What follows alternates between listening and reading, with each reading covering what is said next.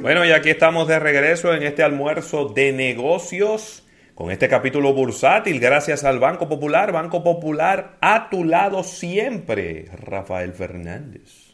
Sí mismo, así mismo, más informaciones. Yo tengo por aquí, Rafael, que la producción industrial de los Estados Unidos aumentó en un 0.4% en noviembre, principalmente empujado por la industria automotriz. Tuvo un rebote, la Reserva Federal reportó este martes que en noviembre hubo una ganancia en lo que fue la, la, cantidad de productos industriales que se produjeron. Eh, hubo un incremento del 0.9% en octubre y eh, la manufactura, como decía, creció un 0.8% en noviembre. Eso es un, el séptimo mes consecutivo de ganancia. Y eh, por otro lado, la producción de vehículos de motor y de partes para esos vehículos de motor creció un 5.3%, que es la mayor, el mayor incremento mensual desde julio.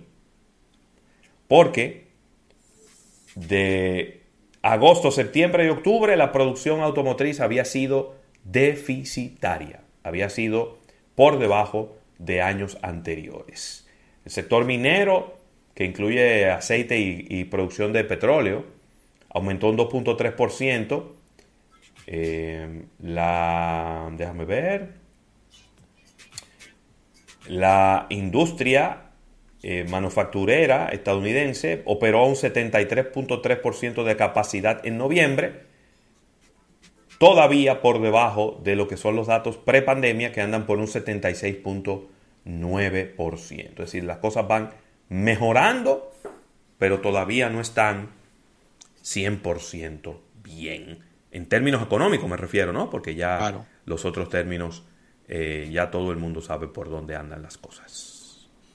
Mira, malas noticias, Ravelo, para, eh, para los amigos de, de Uber, ya que ellos tienen situaciones en varios países. Ya hablabas de, de la situación que tienen en República Dominicana con relación a, a las rutas en conflicto con Bávaro, Punta Cana, pero en el caso específico de Estados Unidos, a ellos se les colocó una, una multa por temas de de, ocultar información con relación a, temas de casos de, de choferes que se propasaron con, con, clientes y ese tipo de cosas y se inició una investigación con relación al caso y arrojó una importante multa de unos 59 millones de dólares.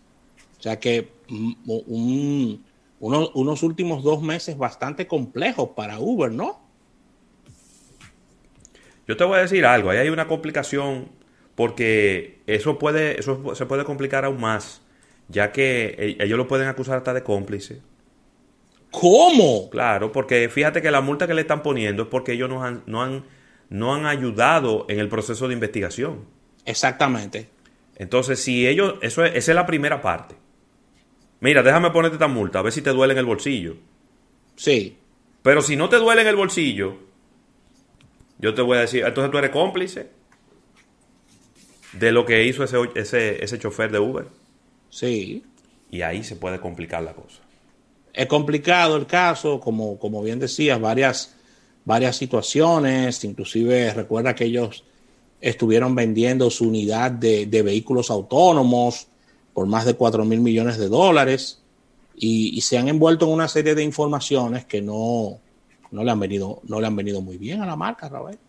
No. Definitivamente no le han venido nada bien. Eh, y lamentablemente Uber es una marca muy mediática también, ¿eh? Sí. Ellos son una marca muy, muy mediática. Se le pegan todos los FAO.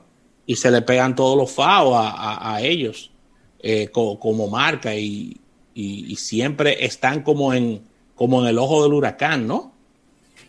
Mira, noticias positivas, y es que el Reino Unido y México alcanzan un acuerdo comercial eh, post-Brexit, y el acuerdo evita que el Reino Unido y, México lleguen a, términos eh, comerciales no deseados. Y en esto, entre estos dos países ha ido creciendo de manera consistente cada año las exportaciones de un lado hacia otro. Mm. Y, y, el acuerdo eh, de continuidad de comercio aumenta las posibilidades y las áreas eh, a trabajarse por parte de ambos países. Y este acuerdo estamos hablando de que tiene un valor comercial de entrada de unos 5 mil millones de libras esterlinas, es decir, unos 6.690 millones de dólares al año que, mueven estos dos países. Ravelo, está bien ese numerito. Muy bien. Y el Reino Unido eh, está apresurando, Ravelo, atención República Dominicana, está apresurando los acuerdos con otros países por lo que está viviendo con la Unión Europea. O sea que lo que te quiero decir es que es un, buen momento para nosotros negociar de manera individual con los británicos. No sé qué tú opinas. Si los mexicanos lo hicieron, ¿por qué yo no? no Porque nosotros no. No, pero no relaje.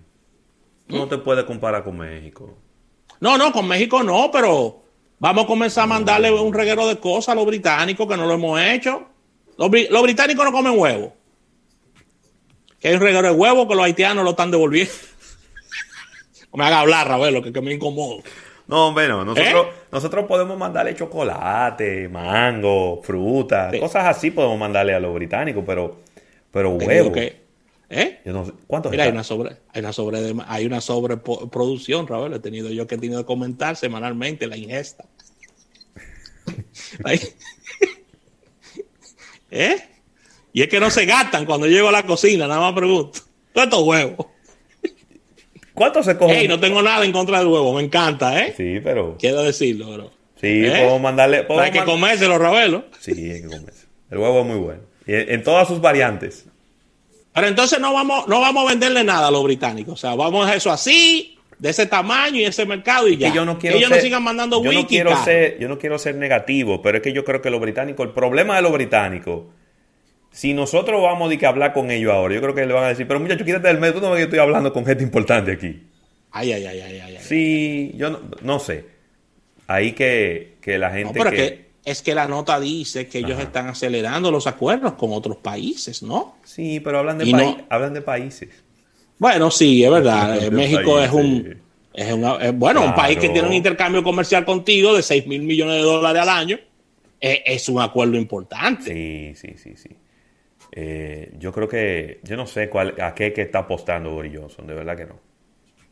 ¿A qué estará apostando Boris Johnson? O a un Brexit duro, a un Brexit duro. Pero que eso no le, no le conviene a ellos. A ellos no le conviene. ¿no? no le conviene pelearse con la Unión Europea. No, no, no, no, a ellos no le conviene. No le conviene. bueno, ya veremos, el tiempo dirá. Pero yo pienso que a ellos no le conviene pelearse. Yo también, yo pienso igual Europea. que ellos lo que le conviene es sentarse y negociar. pero dirá, dirá él, ya no salimos de ahí. ¿Qué importa todo? Ajá, pero tú lo dices muy fácil, pero ¿y ese dinero que se debe? Entonces eso no se va a cobrar. Que no le van a coger la llamada cuando llamen para cobrar. ¿Cómo hace una empresa aquí que yo ya? Vamos, vamos, ¿Eh? vamos, a dejar esto hasta aquí. hay, dos días, hay dos días que no cogen la llamada. El mentero la coge. Sí, sí, los días de cobro. Exactamente. Bueno, despide esto, que esto se está complicando.